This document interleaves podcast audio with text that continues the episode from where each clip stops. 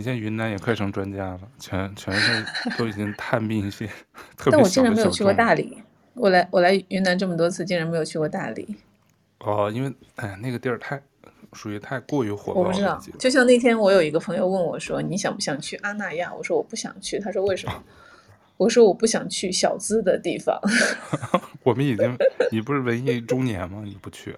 对，就是就特别小资的地方，我就不是很想去。你现在喜欢去什么？就是那种特、就是、特别苦行僧，就是装吧。我觉得不，我不喜欢装的地方。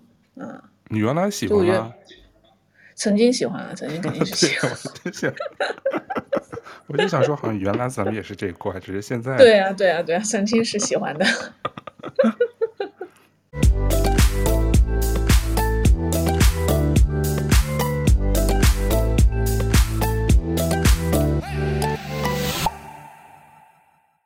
你好，欢迎收听豆瓣酱，这是一档跨越八个时区的闲聊节目。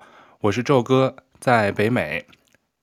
今天，嗯、我这期是一个一对一的对谈，因为听过我们节目的，嗯嗯，一些听听友可能知道，嗯、我们一直豆瓣酱准备用播客这个载体，想以声音这种纪录片的形式，记录很多人向往的 FIRE 生活状态。FIRE 生活就是英文这个财务独立，呃，经济独立或者财务独立、提前退休的意思。从去年春天开始，我的好朋友，嗯，豆瓣酱的常驻嘉宾杨老师呢，已经通过三期播客和你分享了这段有趣的过程演变和心路历程。嗯，从去年年初探讨 FIRE 生活可能性，到去年年底，杨老师正式决定裸辞，然后。回到今年年初一百天 FIRE 生活的一个回望，嗯、呃，你如果对这个兴话题感兴趣的话呢，或者还没有听过我们的相关单集，可以在播客笔记里看到相关期数的介绍，反复收听，争取大家早日实现共同 FIRE。本期节目呢，本期节目杨老师再次做客，这是我上次在北京他们家做完线下以后的我们第一次的有重逢。呃，今天他对对对，他今天跟我们讲一下，就是因为到现在时间很快啊，就是他已经裸辞半年了，半年多了。嗯、呃，我们想让他跟跟大家聊聊他裸辞这半年都做了些什么，心态上有没有什么变化，而且还听说前不久他刚刚，因为他平时住在北京。因为他就裸辞，家人并不知道，但是父母又突然来北京造访他，他是如何要让家人还不知道他裸辞的情况下，还要假装没事人似的，度过跟家人共处的？我看一会儿让他说说，我不知道具体有多长时间，如何和平共处的度过这段时光。嗯，欢迎杨老师，我们今天就跟杨老师一起来聊聊这个 FIRE 生活的第四篇。欢迎杨老师。Hello，周哥好。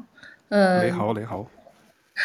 对我我我现在的这个啊，不好意思，我现在外面有一点点吵，因为我是住在那个酒店里面。今天我人到了呃云南的弥勒，呃我这周呢，哦、嗯都是在云南的红河州，因为我之前呃就是写写过一个小红书的笔记，就写云南的，我印象很深。下面有一个。有一个网友留言说：“果然我们红河州是无人问津的。”然后我我我对对这个事情印象非常深。其实，呃，之前一直想来，但是没有合适的时间来安排。然后这次就正好有一个朋友，因为他有时间可以跟我一起出来，我们俩就是这周一，呃，从他从厦门，我从北京出发，我们在昆明碰头，然后我们去了红河州的几个地点。嗯、今天我们是到了弥勒，就是我们此行的最后一站了。所以在酒店里面，有时候有些声音我可能没有办法控制，有时候窗窗外会有些车啊什么的。嗯，这比较自然、嗯、自然的声音。哎，红河州是那个红塔山那个所在地吗？呃，红塔山，红塔山，啊、我还真不清楚。啊，因为李 就是红河州它，也它是 在昆明。对，他是呃在昆明，对李怼怼他们群上次讲了之后，我就很感兴趣。他讲啊玉溪啊什么的，那些就相对来说云南的一些小小一点的腾冲啊、玉溪啊小一点的地方，我也是非常非常喜欢云南的这些小的地方。而且云南真的是天气好，因为这周北京非常非常的热，但是我这一周就过得很舒服。我觉得下周我应该会非常怀念，因为下周北京的温度会飙到三十八度、四十度。哇。感觉桑拿天要回来了，嗯、开始了。是，反正去年北京也很热，嗯、然后红河红河州它整整体的位置应该是在昆明的南，呃南上北下南左，就是南以及东南这块，所以我相当于从昆明出来，嗯、首先到了建水，然后这边高铁非常方便，哦、就顺着高铁再转一个圈，再回回到昆明。啊、呃，明天我们从呃昆明走。所以你这次等于。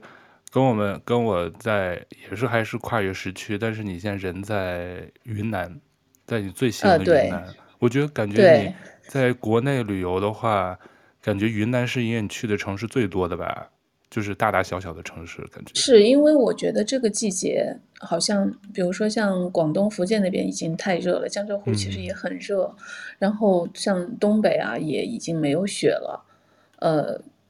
新疆当然非常好，就是新新疆，我觉得今年夏天新疆的旅游一定是爆火的，因为从现在还没有开始放暑假，嗯、已经特别火了。然后云南我就会觉得，第一它呃就是很方便，嗯，比如就飞到昆明，然后坐的高铁一路上很方便。第二，云南的气候真的是特别好，对，它我就觉得哎二十几度的天气，对我们我们前两天在建水那边还在下雨，然后。有时候下一场雨，嗯、但是天又会放晴，二十几度。然后今天我们到，呃，这个米勒这边一下高铁，一说啊，好凉快，怎么这么凉快？对啊，我觉得其实，因为说到你这旅游，我就记得，因为你这个裸辞以后，其实是去年快年底这个开始 FIRE 生活的嘛。通过在在豆瓣酱一直跟我们分享你的这个，从我们早期大家都没有这个想法，你是有这个苗头，然后最后到去年十月十一月正式开始这个 fire，呃，中间来过几次，有的时候是谈这个话题，有时候不是跟我聊这个话题，但是其实一直好多都在旅行状态，包括四月份呃四月初还去俄罗斯玩了一趟，也跟我们远程连线讲这个莫斯科和圣彼得堡的见闻。所以感觉你这 FIRE 生活，我其实挺好奇，就是你这半年，其实说长不长，说短也不短，嗯、呃，尤其是嗯，我觉得比好，我们第一个我比较好奇，就是你这半年的心态，慢慢慢慢是不是就越来越，怎么说，就是很平静，已经知道想要做什么，除了旅游是感觉是占据你 FIRE 生活的一部分，然后你平时这个时间啊什么怎么安排的？嗯。呃，对，就是因为旅游的话，是因为我们在一起可能会，呃，要么我在路上，或者是哎，刚从什么地方回来，大家喜欢聊一下。但是其实旅游所占据的时间肯定是，呃，总体时间里面的一个少部分。呃，我觉得我这半年过得还好，就是我暂时还没有进入到那种恐慌、着急或者说压力很大的阶段。我想未来或许会有，现在暂时还没有。我觉得是因为。呃，我自己相对来说还是生活比较规律的一个人，那就是周哥 可能跟我比较像，咱们都是早睡早起型的，就是我们不是那种说啊，我因为明天不工作，我就会呃熬夜熬到两三点，然后明天不起床。我我我就是我我始终从上班的时候到现在，我也都是呃生活非常规律的一个人，所以基本上我每天的生活就是在我。嗯，不在旅游的时候，我每天的生活基本上也是，我起的可能跟上班的时候一样早，甚至还要更早，因为我现在睡得早了嘛。嗯啊，起床之后吃个早饭，然后可能会到公园里去走一圈，然后回来看看书，有什么事情做一做。然后中饭，我跟记得上次跟周哥说过，我说我一天只能烧一次饭，就是所以 对，如果如果我我中午自己做饭的话，那。吃完饭就还会午睡一下，我觉得我是一个特别享受午睡的一个人。然后一般我下午的话会找一个时间来锻炼。今天还在跟朋友讲，因为前段时间我自己也是第一次新冠阳了，阳了之后又休息了一段时间，然后之后我就也没有太运动，因为呃身边还是。直接和间接的听到有一些朋友，他们未必是因为新冠，但是有好几位朋友都是非常年轻，突然之间心梗有去世的，有被救回来的。嗯，所以我确实也觉得说稍微注意一下，未必是由于新冠，但是稍微注意一下。所以我基本上这一个月可能就没有太运动。今天还在跟朋友讲，我说不行，回去之后一定要开始运动了。我说这个手臂本来三月四三四月份手臂练的还可以，觉得今年夏天可以穿吊带了，但是现在就又。松下来了，嗯，但是在没有这些特殊情况的时候，我觉得我基本上还是一个非常非常规律的生活，就是每天呃，可能上午下午分别会有一段时间，要么做一点自己的事情，看看书，呃，或者是一些学一些，比如说我自己以以前不掌握的一个行一些行业的东西，我会自己稍微看一看。然后每天这个早饭、散步、健身，晚上散步，这都是我必须要做的功课，所以就特别简单吧，嗯。嗯，但是但是那种规律性不会让你觉得特别乏味吗？就跟原来我们比如说天天上班，朝九晚五或朝九晚几，就是两点一线，或者是每天的这个特别重复性特别大，会不会让你觉得有点无聊？嗯、而且我比较好奇，就是说，因为人还是一个社会性动物嘛，你这样的话，大部分除了你有旅游的时候有一些朋友啊，嗯、比如像这次有朋友跟你一块旅游能见一见，那你平时是独处的时间比较多吗？会不会有那种？沟通上就渴望沟通交流这种欲望，嗯，特别好的问题哈。我觉得第一呢，就是说呃，这种呃日复一日的生活会不会觉得无聊？呃，嗯、我我的观点是说，呃，因为一个人如果他不需要每天朝九晚六的去一个地方上班的话，其实他这个人。很容易飘掉嘛，所以我觉得那些个点就是就像是一个一个的那个钉子一样，就是他要把我的生活锚定在一个大致的轨道上面。就是因为我自己也知道，比如说我我晚上躺在床上，我也很想玩手机，就是玩手机确实是一种会让你忘记时间的快乐。但是如果我真的今天玩手机玩到两三点钟，我明天人一定很不舒服，就是它会变成一个。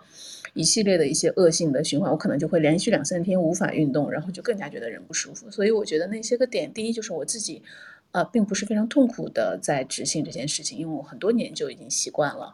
第二，我觉得是这些，它就有点像是，呃，一些小的那个小钉子，把你一些大致的轮廓能够钉出来。然后中间，比如说，哎，我今天不想，实在实在不想健身，那我也不会逼着自己。但是通常情况下，我基本上还是会按照这个这个。日常的规律，然后第二个问题其实很有意思，就说会不会社交上有问题？我反而是在这段时间，呃，见了很多很多朋友，就是更多时间了，是吧？对，因为你想，原来我们的生活一天周一到周五，我肯定是在上班的，所以大家如果要约见面，嗯、可能就只能是周一周周五的到周五的晚上。对，然后晚上其实你也知道，北京又很堵车，大家见上可能也晚上八点多了，然后稍微聊一下，很累的回到家，或者周末你抽出时间跟朋友见面，但是朋友有他自己的事情。我我我这段时间反而跟我在北京啊，至少是在北京很熟的这些朋友见面的频次，比我上班的时候还要多。那你那些朋友都不上班吗？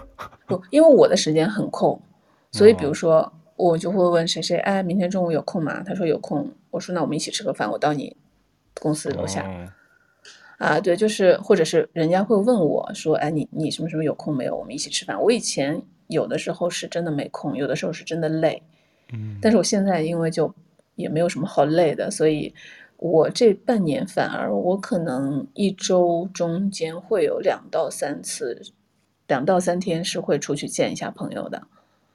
而且，嗯嗯，我觉得非常好的就是我不再见我不想见的人了。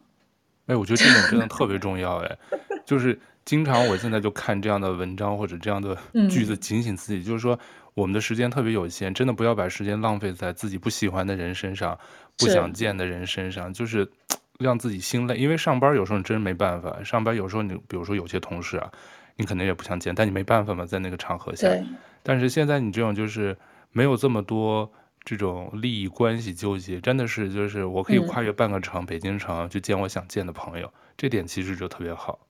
是，就是当我没事的时候，我会主动去问人家说：“哎，你明你这周哪天有空？我想跟你吃个饭。嗯”那真的是我很想见的人。然后我我所以我我这半年我觉得这个倒是我的一个收获，就是我其实还是跟一些我觉得我比较欣赏的朋友有更多的机会见面了。然后第三个。这个不是我自己悟出来的，是我前两天遇到一个朋友，是我一直很欣赏的一个朋友吧。嗯，我们俩前两天见面吃饭，他就说他去年有一段时，去年年底有一段时间人非常的焦虑和抑郁，已经到了要服药来呃帮助自己的阶段，就是可能比我自己一七一八年失眠的时候还要严重很多。嗯，就我那时候更多的还是我自己来调整，然后他已经到了就是。一定要服药才能够调整自己的状态。然后我们俩就聊了一下，他说现在过去了都很好。然后我们俩就聊了一下，我说你觉不觉得其实人多多少少在一生当中总是有这么一个阶段需要自己去度过的。嗯，然后呃你。别人跟你讲很多道理，比如说，哎，你不要想那么多，不要怎样怎样，其实都没有用。你必须要靠自己的肉身去度过那一道难关之后，你才会有一个很大的收获，就是你你会知道什么事情对自己是比较重要的。因为我们其实都很贪心，对吧？我我想有个好的工作，我想有个好的收入，然后我想有很多朋友，我也我也想我生活非常的多姿多彩。但是，当遇到那种身体上承受不了的时候，其实你才会去真正的做这个排序。那个事情对我来说是重要的。对，对，对。然后我们俩正好就聊了一下，然后，然后我就说你现在怎么样？他说现在很好啊。他说我现在最好的，他在上班，他还在上班。嗯，呃，去了别的公司。他说我现在最重要的感觉就是我谁也不伺候。我说哇，我说你就感觉特别对，就是。就是因为当我还很想要很多东西，比如说我想要在工作上更进一步，我想升职，我想加薪的时候，无论我是什么个性的人，这个组织里一定有一个人，至少有一个人是我要去伺候的，是个绊脚石，对吧？你你应该很明白那种心理，就是、嗯、对对对，永远就是说，不仅仅是一个职业化的，呃，职业化的关系，你是真的是，嗯，我觉得在我们很特殊的这个职场里面。就是真的是你你你要会会我自己是有过那种你会要伺候一个人的心态，正是这种心态让我们每个人很焦虑很很烦，所以那天跟那个朋友聊完之后，我觉得，呃，就是就是第一呢，我我确实是觉得可能就除掉非常就是神经非常非常强大的人，我是很羡慕的，但是可能除掉他们之外，可能大家每个人多多少少。人生中都会有一个阶段被迫让你去对自己人生中的很多事情排序。我们之前不是做过那种心理测试题嘛？什么什么水上的呃炉子上的水开了，孩子在哭，什么有人敲门，然后你先做什么事情，然后代表你呃排序你的事业、家庭、金钱之类的。嗯，就是我我是觉得可能我们人生中某一个阶段或者某一件事情总会推着你，让你去。选择什么事情才是最重要的，所以我我是这半年我的感触就是，没有办法，就是确确实实，包括我自己的身体的状态，需要我非常精心的 照顾保养。对，还是说我本来就是情绪比较敏感，我需要非常非常耐心的对自己等等等等这些，我我目前觉得，就这半年我选择的还是一个对自己相对来说比较好的一个一个方式吧。嗯。我觉得你刚才说的总结那几点真的挺重要。其实可能就是时间慢下来，就是更多的时间归还给自己以后，就像你说的，就反反而我会想啊，可能身体健康是第一位，跟家人朋友的相处第二位，或者什么。因为你的 FIRE 生活，我觉得钱肯定还是需要的。嗯、一会儿我们也会聊，但是可能是挣钱已经不是排首位的了。我当然是很想要钱，但是就是就是刚刚咱们讲的，就是我觉得那个排序是被自己被逼排出来的，因为我我我也很羡慕我的有的朋友，我有的朋友就真的是，我觉得他他的事业不成功，那就奇怪了，就他真的很拼。说的那个大 V 是吧？那个，呃，也不是，是我另外一个大学同学，哦、就是他真的很拼，但是后来我也想，他拼的前提是他在这么拼的时候，他的身体没有出现问题。他没有出现失眠，或者他没有你我我就是我跟你讲，我今天状态不是很好，就是因为昨天没有睡好。对对对。就是我是属于，如果我头一天没有睡好，我后面几天整个人就像游魂一样。但是，但是你像我那个朋友，他是一周五天出差去五个地方，所有地方都是一天一天来回那种。我觉得我真的一周我人就垮了，但是他可以。那我觉得人家的身体的状况也是他也也是很重要的，就革命的本钱嘛。所以我觉得每个人只能是根据自己的状况，然后去排这个序啊。量力而行。那他多大呀？介意问吗？他我们大学同学。对，我大学同学。我大学。那我真是不行。我我有时候跟我朋友有时候我说，你就看那些成功人士，有的真是就睡四五个小时，每天跟打了鸡血一样。而且但是他常态，他不是偶尔。像我这种就一定要保证睡七到八个小时，我这一天 才有精力。就像你，你比如说一天有我，因为我昨天晚上没睡好，因为那天又录了一个播客。嗯是我的这边的晚上，我弄完以后剪了一会儿片子，然后已经晚上十二点了。十二点对我来说已经很晚，因为我第二天早上要上班，我就其实没剪完。我就说啊，不行，我再等，我今天不能再剪，我再剪可能得弄到一点，我还要脑子里老在那想那些题目什么的，嗯、你知道吗？是，所以就影响我，就脑子飞快旋转，就有时候睡不着觉。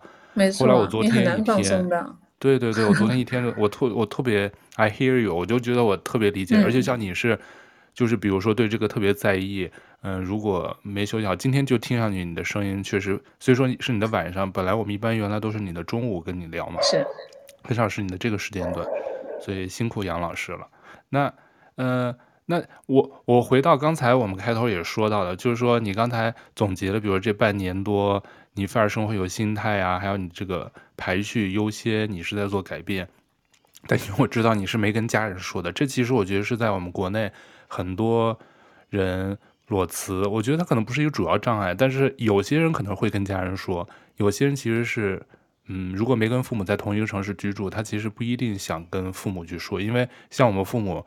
我觉得大部分那个年代的人都是觉得你一定要有份工作，首先你要铁饭碗。如果你不是铁饭碗，你至少这工作不是公司开不下去了，他一定不想让你辞职，或者你得找到下家。这一般我觉得我们大部分家长，全国各地住在不同的城市，但这些观念应该都是相通的。所以你上次五月份跟我说说，哇塞，我我们家人要来北京了，但是你们家人是完全不知情，以为你还在每天打卡去上班呢。所以你给我们讲讲你这段。小小经历、小突发是怎么把它 handle 过来的？好，我我希望我我父母应该是不会听，但是我希望我父母身边的人也不会听到。啊、对，嗯，给你做个变音处理，开玩笑。对，就是就像你刚刚讲的，就是我的父母还是非常传统型的，他们、嗯、他们都是体制内工作的，所以。真的就是我，哪怕是在工作的过程当中，他们也经常忧心忡忡的问我说：“你们能按时发工资吗？” 哦、就是因为他们会觉得说，非体制内的工作就是就是像一个临时工一样，呃，那么更不要提他不会理解说，就是一个人好好的怎么可以不去上班这件事情。我我觉得这个年纪，我倒不是说害怕他们，我是觉得很。这个解释会变得非常非常的冗长，然后解释之后其实是给他们一些无端的压力。对对对，比如说他会觉得你以后怎么办？没有钱怎么办？你的五险一金怎么办？这些东西我自己肯定是会去考虑和安排的。嗯，但是我我会觉得我一旦告诉他们这件事情，第一他不会理解，他会觉得我这个人是不是出了什么问题？你是不是心情不好？你是不是生活中出了事情？你才会做出这样很奇怪的事情啊？窗外的狗正正在叫，听到，很有田园风格，嗯，对。然后第二就是说，呃，我要把这件事情解释给他们，这个这个过程特别特别漫长。之后，嗯、我可能就说，哎，我不解释了，对吧？我反正已经做了。可是他们会一直很揪揪心，对对对，萦绕在。对，所以 是从从这个角度，我觉得是没有必要跟他们去说这件事情。但，嗯。呃，这个狗叫会不会有点太响了？没没没，还好吗？没问题。对，因为我们住在弥勒的一个，我觉得算是半郊区的地方，旁边是一个很大的公园，所以旁边可能就有这个，嗯、就有点像是那个城乡结合部，应该也不是流浪狗，就是可能村里面的那个狗。我们住在那个公园外面的这种民宿里面还，还还蛮好的。嗯，就是呃，所以我就是基于前面两点，第一就是我觉得这个解释工作会变得非常的复杂，第二是我觉得。嗯嗯，就是突然的给父母增加很多的担忧，所以我是觉得我不说没有太大的问题，那么将来再说将来的事情。但是的确呢，就是因为我因为去年国内的情况，我爸妈是没有到北京来的，嗯，所以今年过完年他们就说，哎，还是要到北京看看，因为我房子弄好住进来之后，他们还没有来过。我当时就想怎么办？我当时甚至还想了几个办法，什么，比如说第一，我去短租一个。房子，比如说我短租一个月，我白天就到那边去，偷梁换柱。对，但是我又想，短租如果我住在附近呢，就很危险；住住的很远呢，我每天也要跑很远的地方，这个方向也不是很好。嗯。第二，我就想，那要么我就到那个，比如说那种呃经济型的酒店去开个房间，啊，其实开完这种其实比短租要方便和划算嘛。哦，但是我想那也很奇怪，就这个人每天晚上都不在 酒店住，只有白天该住的时间不住。对对对，所以，呃，所以就是一开始我就那个我就想啊，那我可以到图书馆去。但是其实到现在为止，我也没有去过图书馆。我基本上我就讲一下我现在的这个每天的状态，也挺好的。我就每天也比较早就起床，然后我会去一个咖啡馆。我有一个在北京的朋友，如果类似的情况的话，我可以推荐这个咖啡馆。我觉得是全北京最适合办公的咖啡馆。哦，呃，因为我也是去了几个地方之后，我基本上就是每天上午我我就会直接拿着我的电脑到那边去，然后喝个咖啡啊，吃个东西，然后就在那儿办公。有很多人跟我一样在那里办公，当然人家不一定是为了说跟父母讲说我上班跟跟家人就，但是就我每天会遇到同样的一批人，我们大家都在同样固定的位置上。啊 哦，是吗？大家都把它当共享办公室了，是吗？对，我我就跟做媒体的朋友说，我说我说你真的可以写一篇在咖啡馆办公的人，就是因为以前我们去那家咖啡馆，我以前也经常去，可是我去只是喝咖啡，我不会注意到他们在那个状态。但是现在的话，我就会发现，就每天几乎我至至少有那么三四个人是每天一定去的，而且大家有固定的位置，所以如果有人坐了我的位置，我就会很。对，有人坐了我的位子，我就会很烦，然后我就要去占据别人的位子，因为我们这几个长期去的，他都会找一个比较角落的位子，嗯，然后身后没有玻璃窗的，因为这样不会反光到你的电脑上。就 就就已经都很，哎，其实要要说我打断你一下，因为就我这两天、嗯、我跟你聊之前刚看到一篇文章，哎，就是叫失业的中年人涌进星巴克。对对对，我也看到了，你也看到了吧？就是，但我觉得星巴克反而不是很适合，就是因为星巴克来来去去的人特别多，而且星巴克好贵啊！我觉得都去星巴克每天打卡上班，嗯，我看来估计这失业没有很焦虑，因为我回国的那次我就觉得星巴克又贵又难喝，所以我基本上喝的一些小，嗯、小众牌子嘛。我是觉得星巴克一个是它很多都是那种矮的桌子，就是。哦矮的椅子和矮的桌子，对，不舒服，呃，所以我我是很少去星巴克办公，我去星巴克就真的就喝个咖啡，然后，呃，基本上上午我就会从八点半工作到十一点半。咖啡馆这么早就开门了？八点半就开门？很早，对对，很早，八点应该八点钟，八点以前就开门了，对。然后然后我就会去吃个中饭啊，有的时候是约朋友，有的时候就自己吃。吃好中饭之后呢，我有两个选择，第一个选择是先继续去咖啡馆，然后到四点钟左右，或者是我会先去看个电影。我基本上每天会去看个电影，所以五月、oh. 五月中国电影院上映的电影我全部看过，全都看了一遍。我看你终于把那个《宇宙探索编辑部》看了。我第一我我看的第一部就是这个，对，对，对，因为它是这里面我最想看的。因为坦率的讲，五月份上的电影都很差，我觉得都不太好。应该是，嗯，就是。宇，所以我最先看的第一部就是《宇宙探索编辑不》，是我一个人看的，包场。我也是一个人看的，三个人一共，四月份回国看的。嗯，很很好。然后后来我就去挑，嗯、每天我去挑，因为因为我不太喜欢看大片，所以我甚至看了一些就完全没有看到宣发的，就是一个日本的爱情片，还有一个是讲那个亲情的，妈妈得阿兹海默的。哦，就这种就是特，嗯，那个其实还蛮好看的，但是就是我在国内是完全没有看到宣发的，但是这些电影我全部都看了。包括那个玛丽演的那个，那个一个喜剧片吧，我平时肯定是不会去电影院看的。开心麻花的系列，不是开心麻花，但是一个玛丽和那个谁，哎，我突然间叫不起名字来，就是，呃，就是一个公路搞笑喜剧片啊，我也都看了，哦、所以，所以我非常期待六月，当时我非常期待六月的到来，因为六月来了之后会有一部一一批新的片子上。新电影。对对对，就包括像《天空之城》什么的，所以嗯。我基本上我就会看那个我想看的电影的时间，就要么我先去看完电影，再回到咖啡馆，或者我先去咖啡馆，差不多到三四点钟，我再去把电影看完，嗯、然后就回家。哦，你这，我大概是这么一个 节奏。那这种节奏持续多久？你爸妈在北京待了多久？最后？呃，其实持续了应该是有三周，但是后来我因为那个阳性了嘛，我就在家休息了一周。哦，民政但加起来对，加起来应该有三周，嗯。但这三周其实就是你爸妈确实完全没有察觉，嗯、应该是。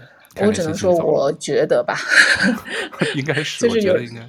对，因为有时候父母他也会比较细心，但是我觉得还还好吧，因为他我觉得他们是不会想到我会做这种很奇怪的事情。其实也不叫奇怪了，就是可能父母那代人不能理解，嗯、一种就是说。我父母如果是我，我我当时就假想，如果我做你这样的事，我爸妈绝对也不能理解。我只能告诉他，因为离得远可能比较好，但是有可能我只能跟他们说、嗯、啊，我正在找新工作，可能中间想休息一下。我觉得这个他们还是能理解，但他们可能每天说，哎，你有没有开始找工作啊？他可能会这样。但是我如果中间那个 gap 一点点，肯定是可以。但你要说 gap year 一年，他们是接受不了。我觉得我父母，是尤其对吧？当你并不是说有一个明确的目标，对对对，比如说我我跟他们说我休息半年我就去找工作啊，尤其这样的情况下，我觉得他们真的是，我觉得就徒增忧心吧。对，所以我基本上基本上我，但是在这个过程当中，因为一开始我的想象当中这种生活会非常非常痛苦。我想一大早，天呐，我一大早就要从家里出来，然后我要到傍晚才回家，我去干嘛？嗯、但是我现在觉得这样蛮好的，所以我也觉得，就是我父母不在北京的时候，未来我可能也会一周出去一两天，就是。呃，我到咖啡馆里面去工作。我虽然现在没有在上班，但是我就我觉得不不管做什么事情吧，就到咖啡馆里面去，因为真的效率非常非常高。就我在家里的话，东摸摸西摸摸，哎，一会儿去弄个水，泡个 茶，一会儿一会儿去 打扫个卫生。其实一天拿个零食，对，一天就是诱惑太多了。是是，但是我觉得在咖啡馆真的是效率还是挺高的，所以我觉得这个倒是。让我自己认识到，我认识到了，呃，一个新的方式吧。所以，我未来我可能一周至少也会有两三天，我觉得会到咖啡馆去待个大半天什么的。对，我有个朋友，他也是，他现在不上班，也是要去图书馆或者是去咖啡馆坐着。他说那个比在家效率高，嗯、就像你说的，就是在家真的是，我不是现在每周在家工作一天，这一天有的就是。嗯你说他干活的吧，我肯定干了，但是我就是楼上楼下的跑，拿个水啊，然后东看看西看看什么，看手机时间也比在办公室多多了。但是，对对，对吧？那杨老，那你比如说你在图书馆主要做啥呢？因为你现在不上班，你是在搞创作吗？还是还是做什么记录啥的？我好奇个人。嗯，我觉得是几类事情，一类就是。嗯呃，因为所谓所谓的 fire 嘛，不就 fair fair，fire，fire，是嘴巴，是眼睛和嘴巴都张不开了。就是呃，我不是还有什么瘦型的、胖型的，对吧？咖啡师的，我是觉得我在彻底的空白之后，我可能 somehow 还是会呃做一些我原本比较擅长的事情。所以最近我可能也是在做一些相关的准备。就是我个人觉得我还是。呃，懂 PR，懂品牌的，然后也有朋友有需求啊、不是也不一定是朋友啦，就是工作上的同同伴啊，或者是交流过的人，其实有需求，但我觉得也许这个当中我们可以一起来，呃，就是合作一下。搞点。所以最近，嗯，对，最近我可能在，嗯、呃，就是自己在琢磨这个事儿，就会有一些呃文字的东西啊，什么 paperwork 要做，这是一类。第二类就是。我很想写小说，但写的很烂。但是我是觉得，就是因为我后来在 B 站上看那个，看那个艾伦·索金教你做编剧，大概是这么一个课，大师课。嗯，艾伦·索金有非常多特别经典的电影嘛。然后，然后那个他第一课，我觉得说的特别对，他就是说大意就是说，完美主义会害死你。他说我没有一部电影，没有一个剧本是我到今天还。不行，就是没有一本是我不想拿回来重写的，大概是大概是这么一个意思啊。所以大大意就是说你，你你你你想到一个事情，你就要去做，而不是你在想啊，我等到一个我非常完美的构思出来，我再去去执笔。他说，第一版永远都是垃圾，等等等等。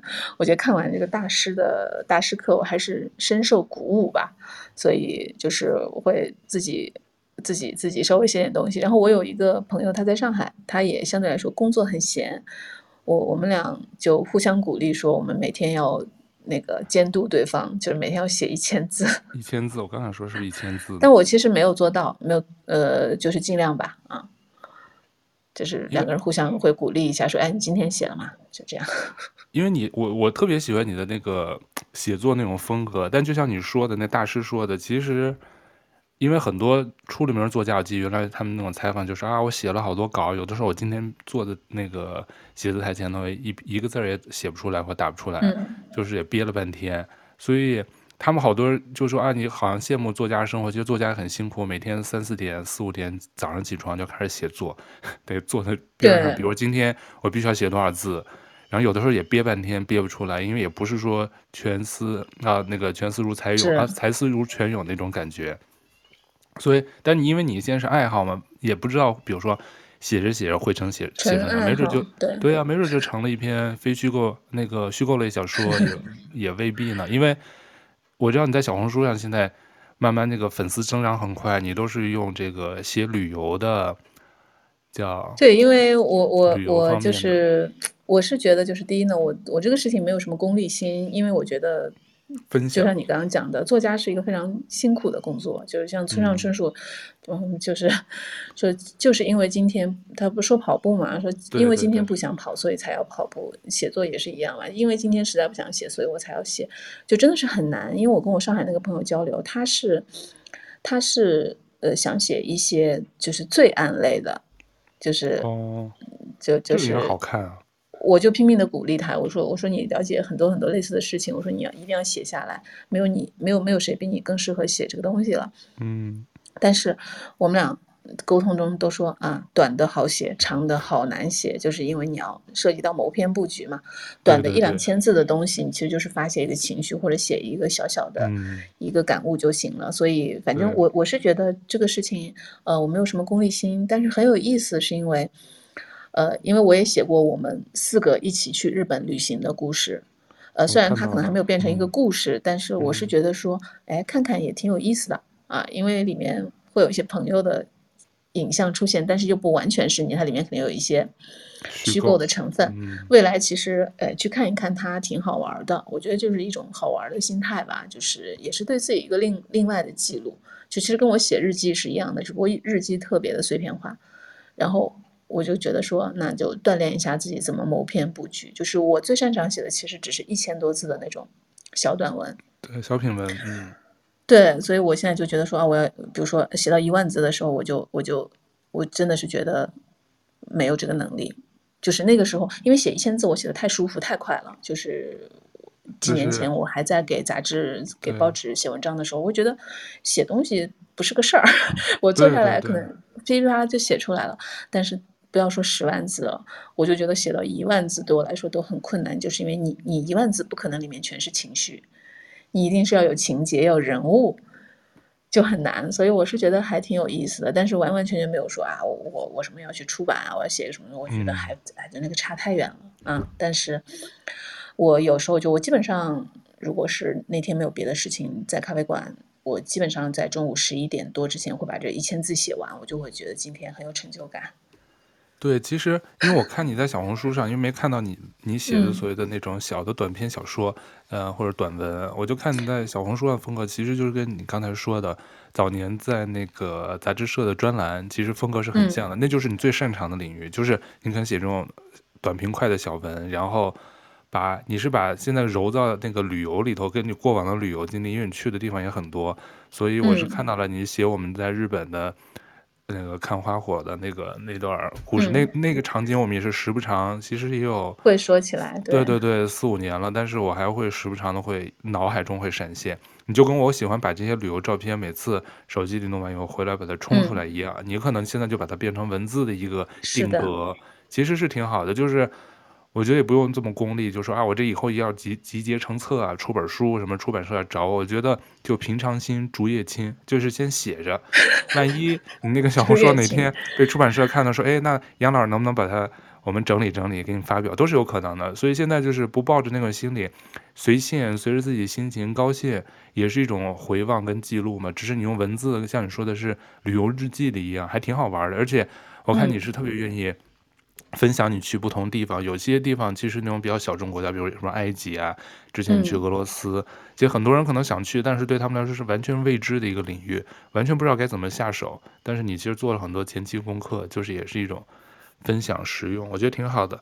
然后大家对杨老师的小红书感兴趣的话，也可以关注他。我到现在，嗯、呃，播客笔记里也会贴上他的小红书账号。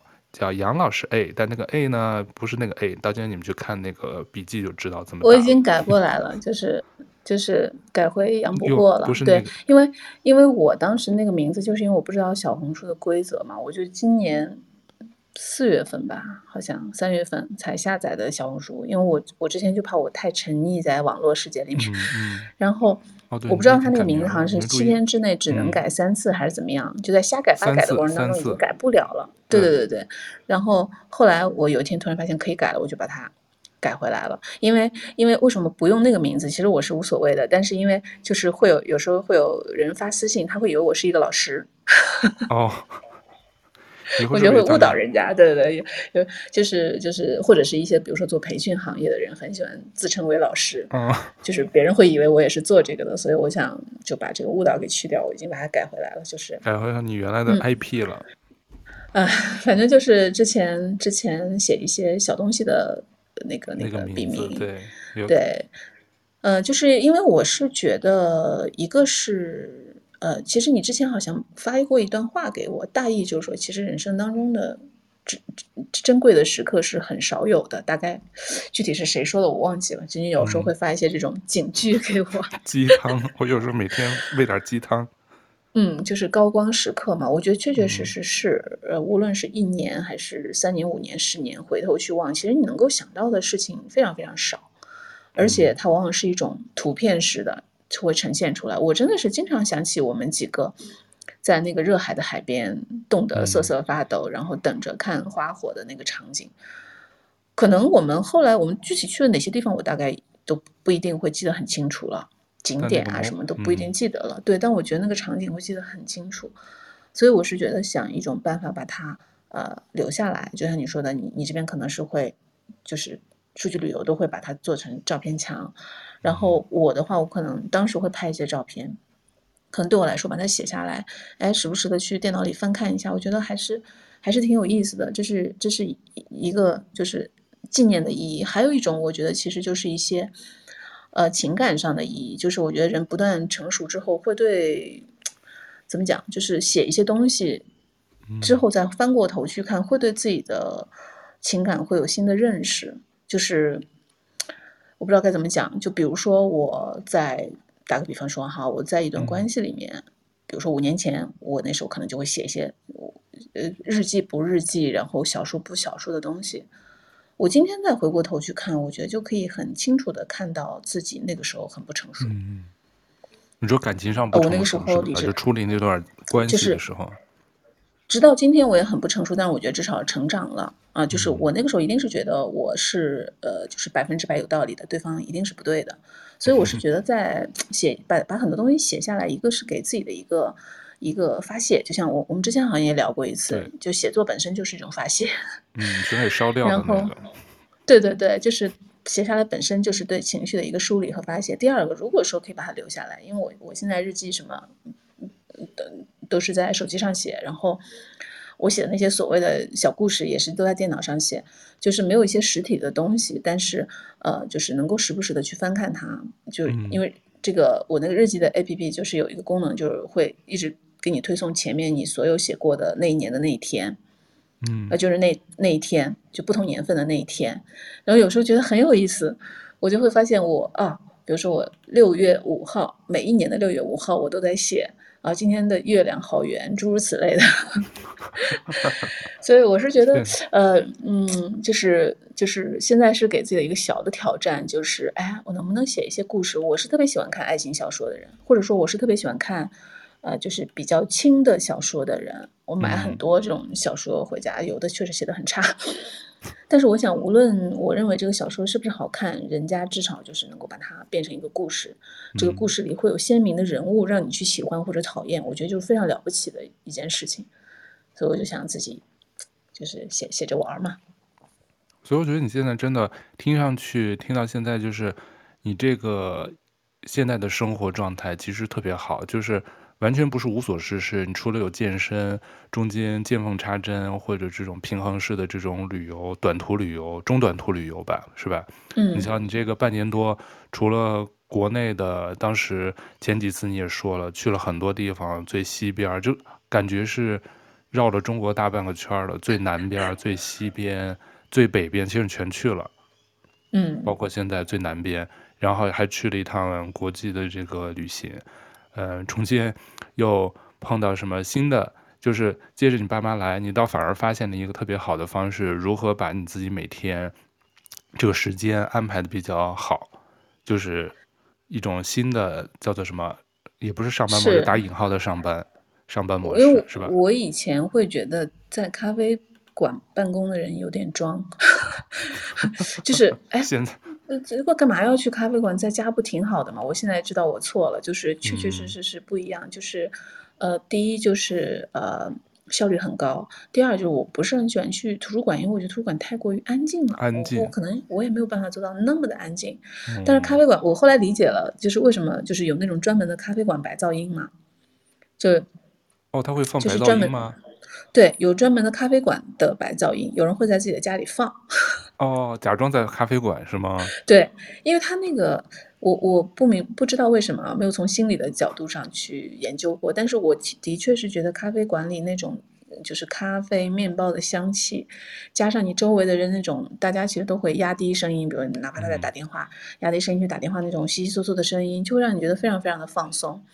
然后，呃，会看到各种各样的办公的状态，有人比我更夸张，有人去咖啡馆拿的那还会带上笔记本电脑的支架。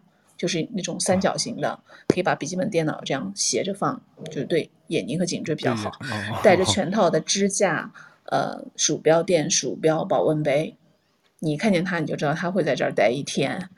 然后也有那种像一个小组在做类似于小组讨论，就是作业，他们拼两个桌子，然后每个人面前一台电脑，然后一直开会。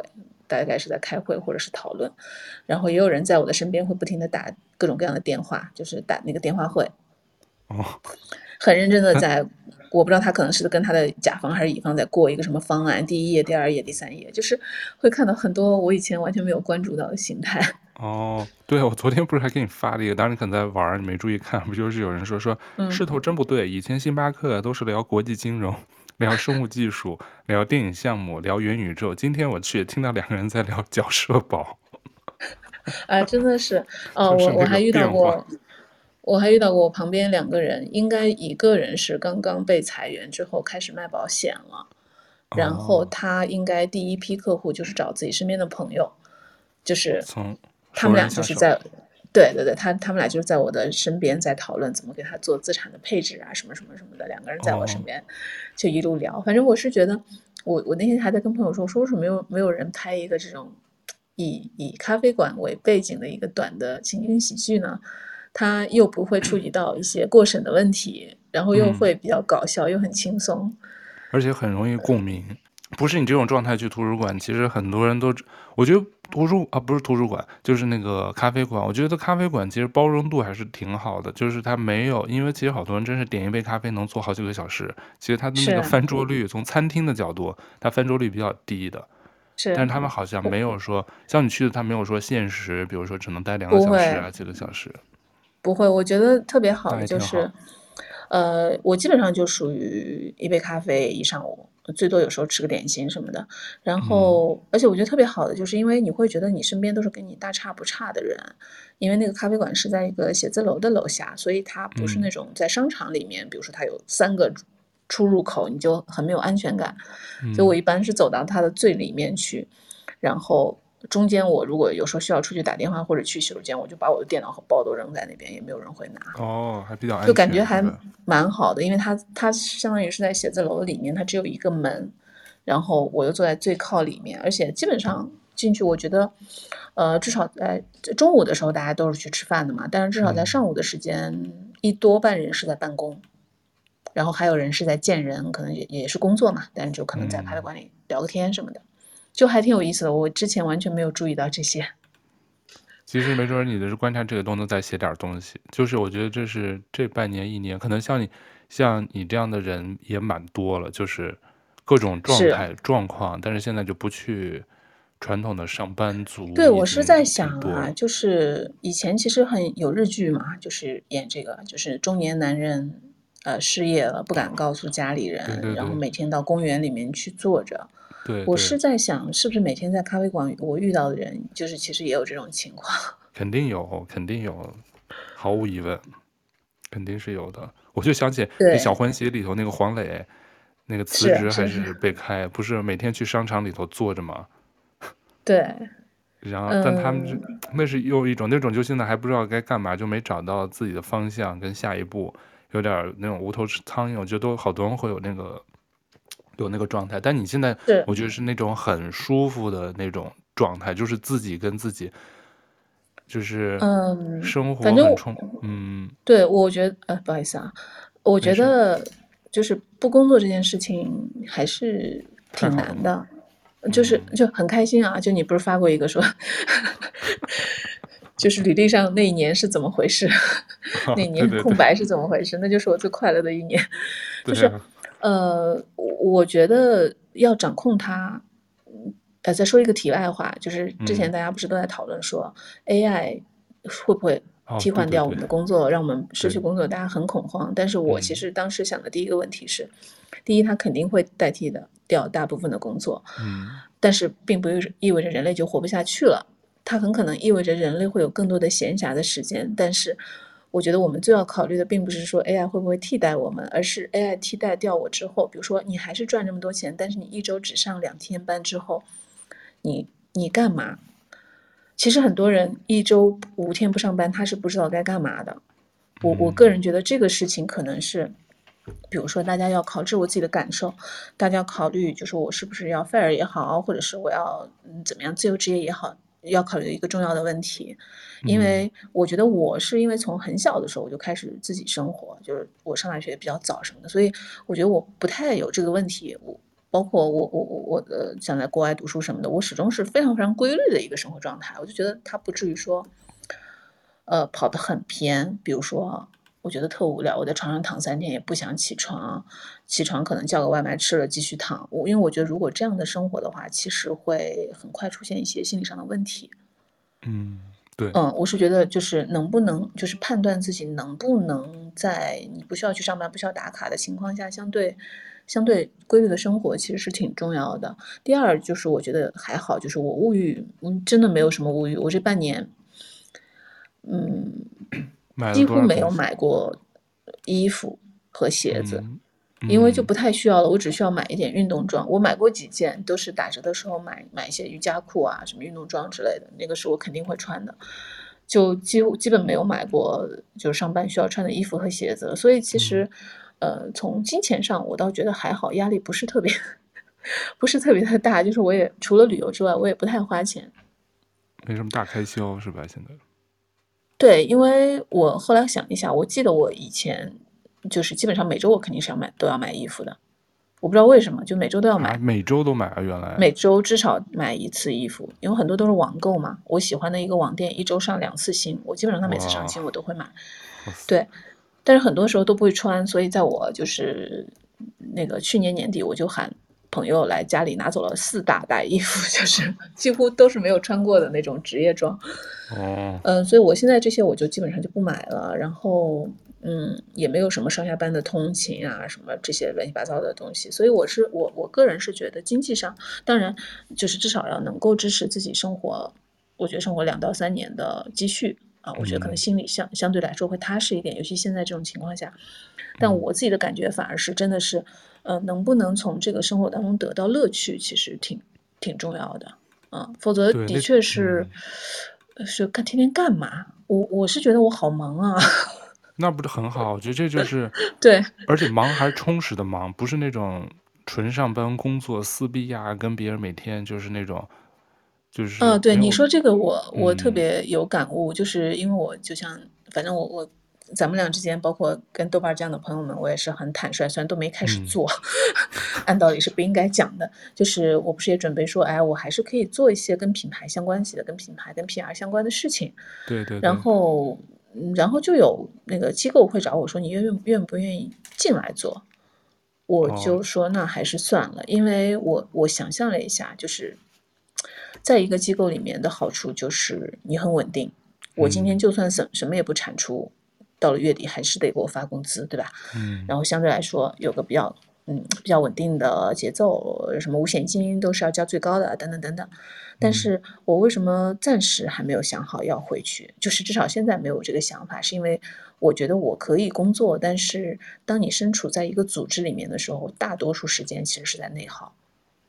对，其实是没什么效率，嗯，没办法。是的，比如说我有一天我就是因为我要做一个 PPT，很着急，我就我就上午就去了咖啡馆，然后我当时想啊，我今天能不能做完？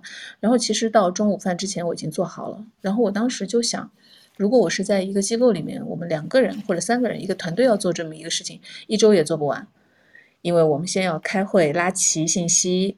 然后大家分工，分工回去各自做，做好之后凑在一起看啊，不对，你的那个不对，错了。然后大家重新再拉齐开会，头脑风暴。嗯、我会觉得说，呃，我的的确确觉得那样的方式，如果对于我觉得就是初出茅庐的小朋友是应该在这种大的平台上面去锻炼的，你就知道职场的语言是什么。嗯。但像我们已经知道这些的情况下。那我是愿意花五天在办公室里坐着把这个事情做出来，还是说我花半天做出来，剩下四点五天我去做别的事情？我可能收入会变低，但是我我目前为止哈，我还是希望选择后面这个。我就觉得我没有那么多时间再去跟人，呃，斗心眼，就是你你懂的，对，就是呃，就是嗯，就是吵架也好啊，明里暗里，然后怎么样把活踢出去，把锅甩出去，我就我就觉得我的人生不想再去做这些事情，嗯。嗯对，所以我，我我我我未来我不会什么创业啊，我觉得我完全不属于创业啊，什么做公司都不会。我觉得我就是一个个体户，可能是 快乐的个体户，我觉得也挺好的。对，我觉得我我我也我也不想管人，我也不想去找团队，我也不想去什么呃租办公室，就更加不会了。就像你就就我们刚刚讲的共享办公，我觉得至少会死一批，就是。因为小微企业就特别小的小微企业，或者说像我这样的自由职业者，我们不会再去花一个月花几千块去租工位了。原来是会的，我觉得现在可能都不会了。那就去大家去咖啡馆就可以了。对，所以我可能比如说我也不会去租办公室，就算我有了业务，我也不会去租办公室，我也不会去招很大的团队，我觉得顶多是找一两个就是很密切的合作者。啊，就是我，因为我就觉得，嗯，对内耗这件事情，我实实在在是非常非常反感。对，我觉得都既然已经走到今天这个这一步了，我为什么还要走回头路？我就觉得没必要。就是已经知道那个可能没有饭吃的那一天会，现在还不会。就是明明知道他已经低效了，我为什么一定要把自己的时间、宝贵的时间搭进去？当然，其实话是这么说了，好多人可能还是。明知山有虎，他还没办法，他必须必须如此。对，因为我我们自己也是啊，在对吧？十几年都是都是这样的，只是说，嗯，就其实还是一个优先级排序的问题。对对对。呃，对于有的人来说，稳定是最最重要的，不稳定他会很慌。那我觉得就没有必要说非要怎样怎样。啊，我宁愿忍受一点内耗，但是我有一个非常稳定的工作，我可以看到我退休的那一天。其实我也很羡慕啊，就是因为我原来的一些认识的同事，年龄相对比我大，他们现在已经在等着退休了。我觉得那个状态也很舒服，只是嗯，就是咱们之前聊过的一些我身边发生的朋友的事情，让我对这个事情有一种紧迫感。就是，哎，之前好像微博上有一个段子，就说中国人的一生都是那句话，等等到某某就好了。嗯，等到什么时候？等上大学就好了，等工作了就好了，等结婚了就好了，等生孩子就好了，最后就是等退休就好了。呃，我以前也是这样的，我会觉得，哎，再工作几年，再攒点钱就好了。但是，就是我们之前聊过的，我一些朋友的事情，让我突然之间意识到，呃，就是时不我待吧。所以目前，嗯，目前还好，嗯，目前我觉得还没有到那种很慌啊，或者是我不知，我不敢确定我在。继续半年这样下去，我也许也会觉得挺无聊的。这个我不敢，就不敢肯定。但是你现在就说你不知道会这种状态，你是希望就是还是以这种，比如说时间状态、时间安排，然后做点自己喜欢做的事儿，然后还能有一些挣点零花钱或挣点钱。这种应该是最好，但是你应该是不太想回办公室做这种打工族了吧？纯打工族了。是，我是觉得，因为就是就像前面说的，就这半年其实跟身边的朋友啊，包括原来的同事，其实见的反而挺多的。嗯。然后在聊的过程当中，我会觉得是有这个需求。然后呢，我也觉得我自己是有非常擅长做的事情，就是我是那种长板跟短板都特别明显的人。那我觉得我的长板有可能可以帮到呃有需求的朋友。同时帮他们降本增效，这是你这是那个 pitch 的 PPT 吗？对，我的 P P 我我我 pitch 的 PPT 的 title 就是 PR PR 的消费降级，降级，因为你懂的，就是在经济很好的时候，嗯、那么一个大公司，他要老板说好，我要做品牌了，他那我就先花，比如说一笔钱在市场上招四五个人过来，咱们当年就是这么被招进我们一起工作那个机构的，对不对？对对对，几乎是同一个时间前后脚，因为我需要有人专门做内容，我需要有人做媒体，我需要有人做呃什么活动。哎，我甚至需要有人做国际的品牌。那好，我成立一个品牌部门，嗯、四五个人，然后你们就开始做。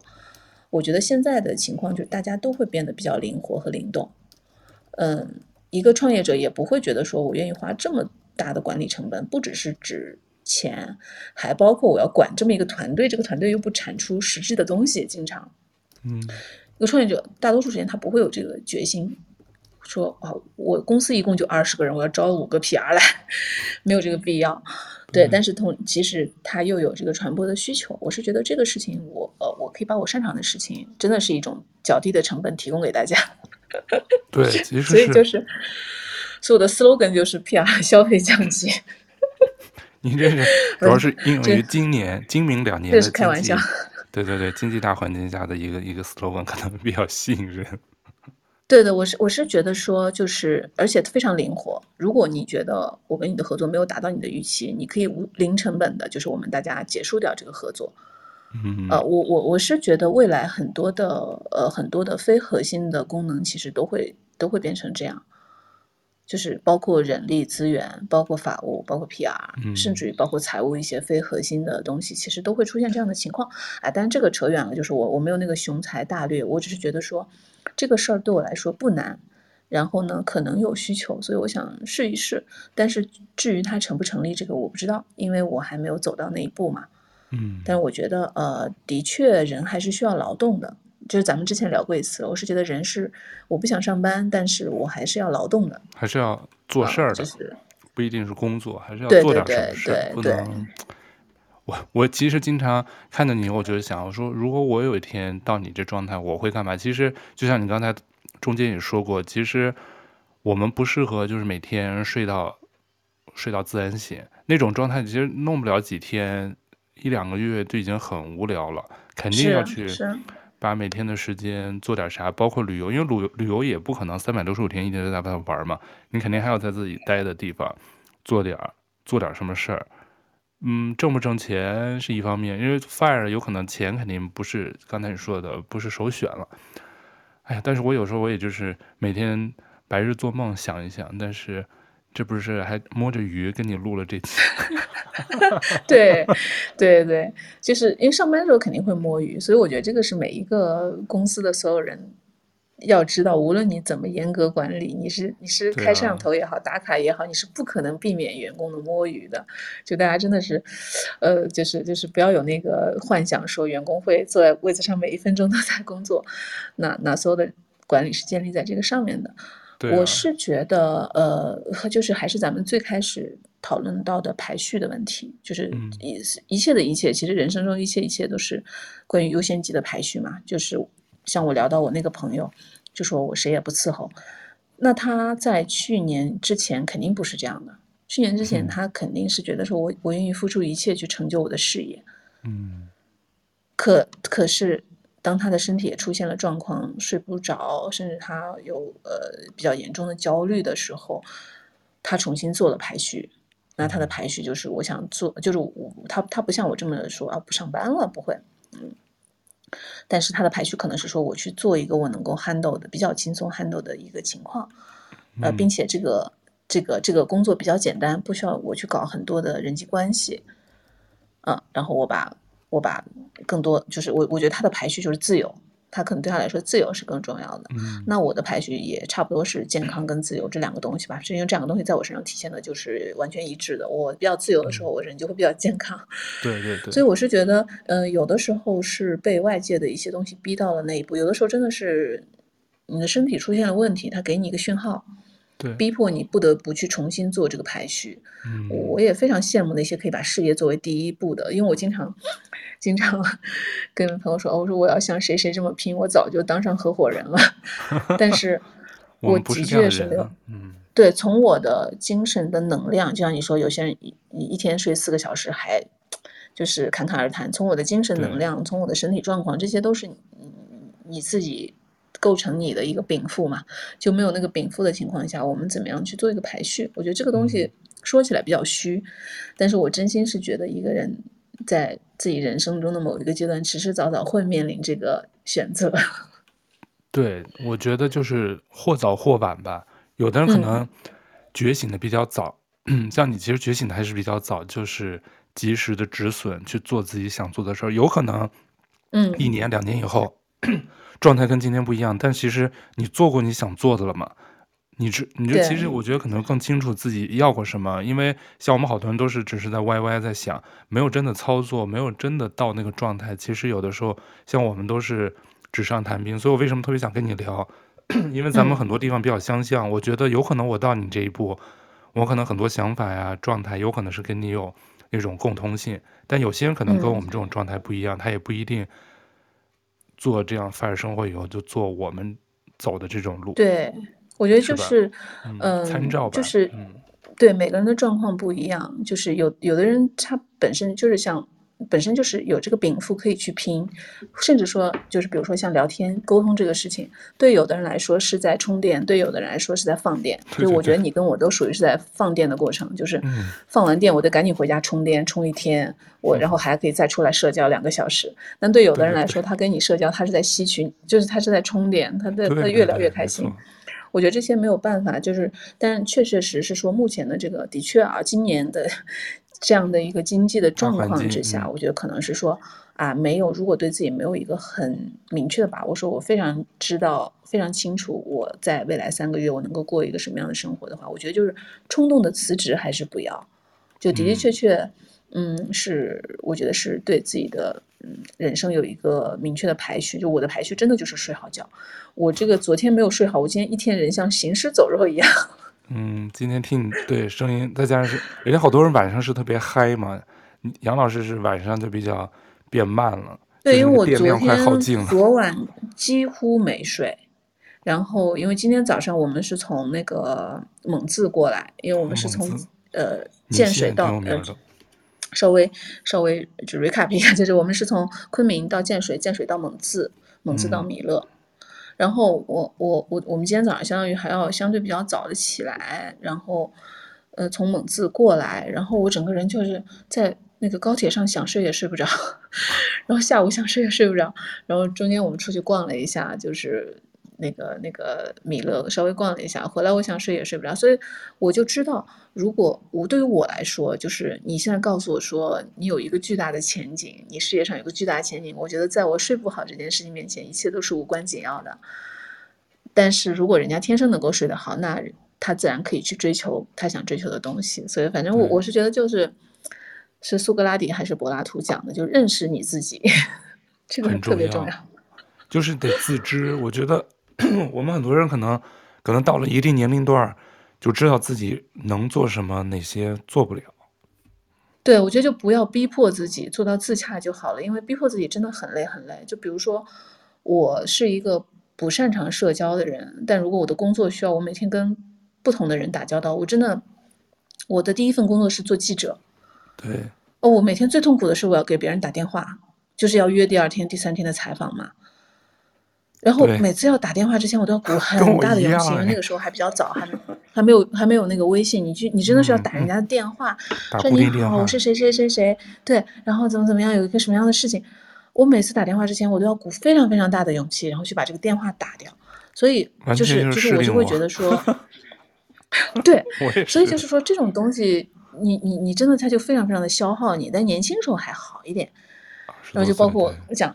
讲到我我我那个大学同学，她也是女生啊，她真的是她来北京，我们很少能见到面，是因为她从上海来北京，向来是一天来回的。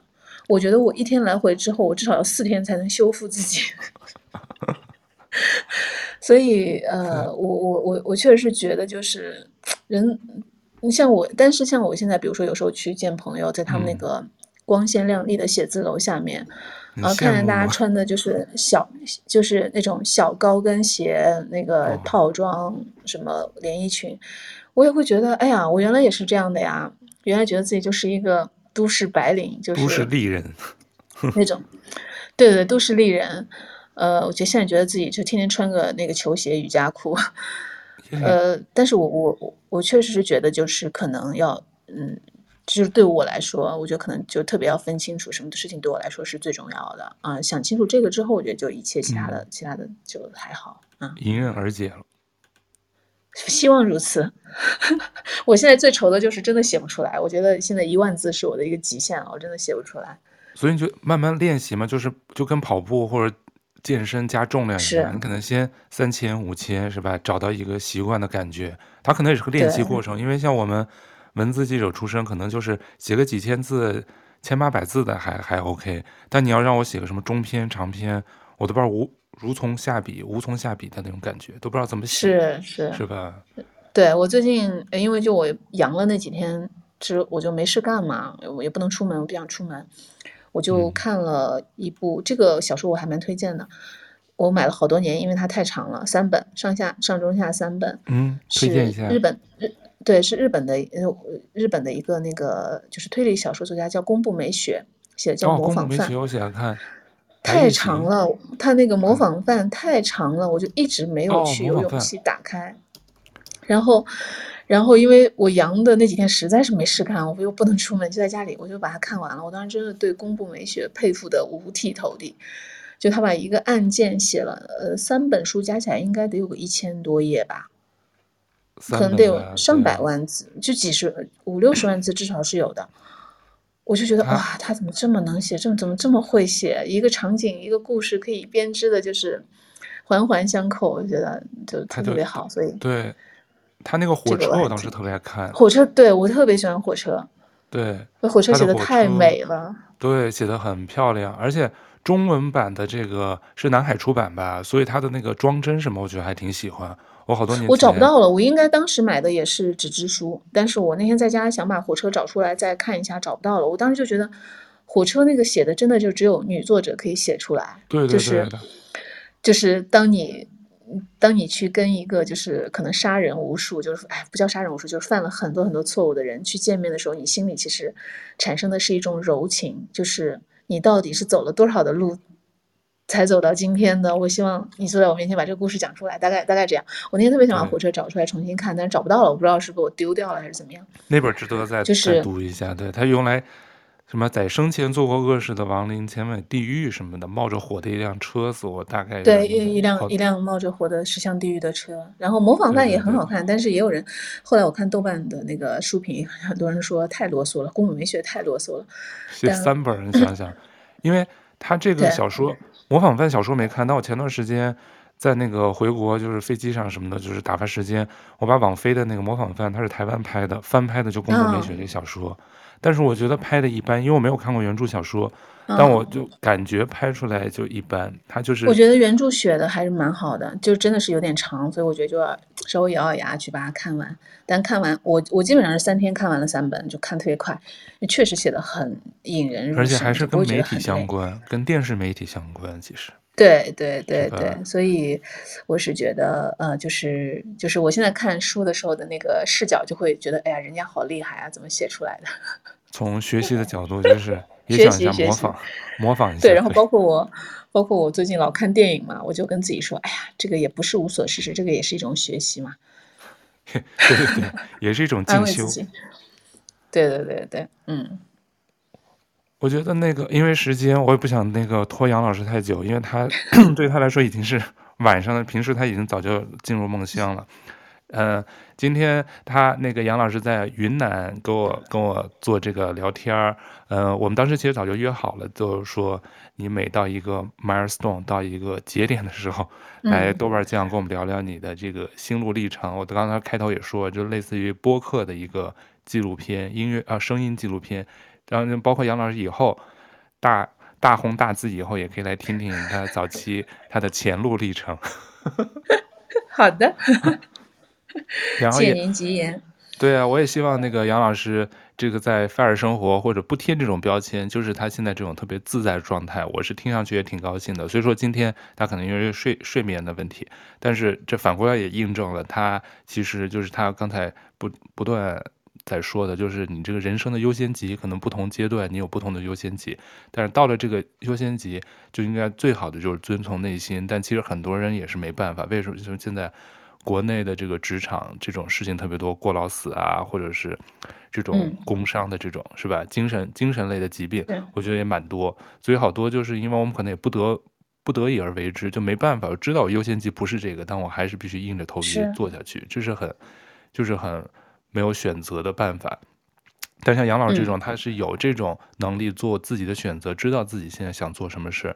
从昨去年，其实真是已经一年多了，但是你开始这样的生活也就大半年，所以我就也挺开心。你每次来来来这儿跟我一块儿分享一下你的每次不同阶段的想法，嗯、然后听到你的感觉状态都 so far so good，我也挺开心。嗯 so 对我，呃，我因为就是也是，嗯，最近，最近因为咱们俩就没有时间很密切的交流。最近其实，嗯、呃，也身边也发生了一些，就是真的年纪很轻就出现重要，就是很严重的健康问题的这种，嗯，例子吧。嗯，我觉得也不是说危言危言耸听还是怎么样，我确实是觉得，就是无论我们是处于一个什么样状态，像我现在这种啊，你说不慌嘛？那每个月。没有收入还在花钱，然后或者说啊还要上班，甚至要九九六这样的状态，我我我个人有一个小小的，也不叫建议吧，他们就没有资格提这种建议，就是大家真的要把自己作为世界上第一位的人去关爱，嗯，真的就是包括自己的身体状况，包括自己的精神状况、心理状况，如果你觉得很不开心，你一定要找人去聊天，然后一定要不要自己。呃，就是窝着，就是精神、心理，嗯、呃，然后包括身体的状况，我觉得要非常非常的，就像我们关注我们的父母一样，去关注自己的状态，就是真的把自己作为世界上最重要的人去去关注。因为每次我听到那样的消息，其实我都会很震惊，我我会觉得说，呃，当然并不一定是说他因为繁忙的工作，所以导致了身体的状况没有那么因为所以，但是总归会。让人去感慨这些事情吧，啊，所以还是希望咱们每个人都能够在一个相对比较自洽和轻松的状态里面。嗯，谢谢杨老师的这个这个小的提醒。我觉得不管是二十多岁，因为听节目的有大学生，二十多岁的也有中年，嗯，就是年龄段的什么都有，可能有的还没有意识到，但是，对，我们其实这这一年多，包括这次回国，我们其实也谈了一些。过往身边的这个同事啊、朋友的一些变故什么的，嗯、就是，嗯，怎么说？我就觉得现在的这个时代，嗯，是一个很巨变的时代吧。就是给我们身心还有这个精神，会带来一些原来可能像我们父母那代是体会不到的一些压力，是，是吧？嗯，但是我们也现在比较好的另一方面呢，就是我们有一些。更多的自主权，不像我们父母那代，他真的是没办法，他没有铁饭碗，他就是他就没饭碗了。嗯，现在我们其实有自由职业，有很多各种各样的，包括现在大家很流行什么数字游民，还有很多各种各样的生活方式，所以我觉得大家其实也不用特别担心。如果就算有那一天来了，不是我自己想到那一步的，但是其实选择还有方式还是有很多选择的，只要。人还健康，我觉得就很多事情都还是可以迎刃而解，可以去做的。嗯，赞同。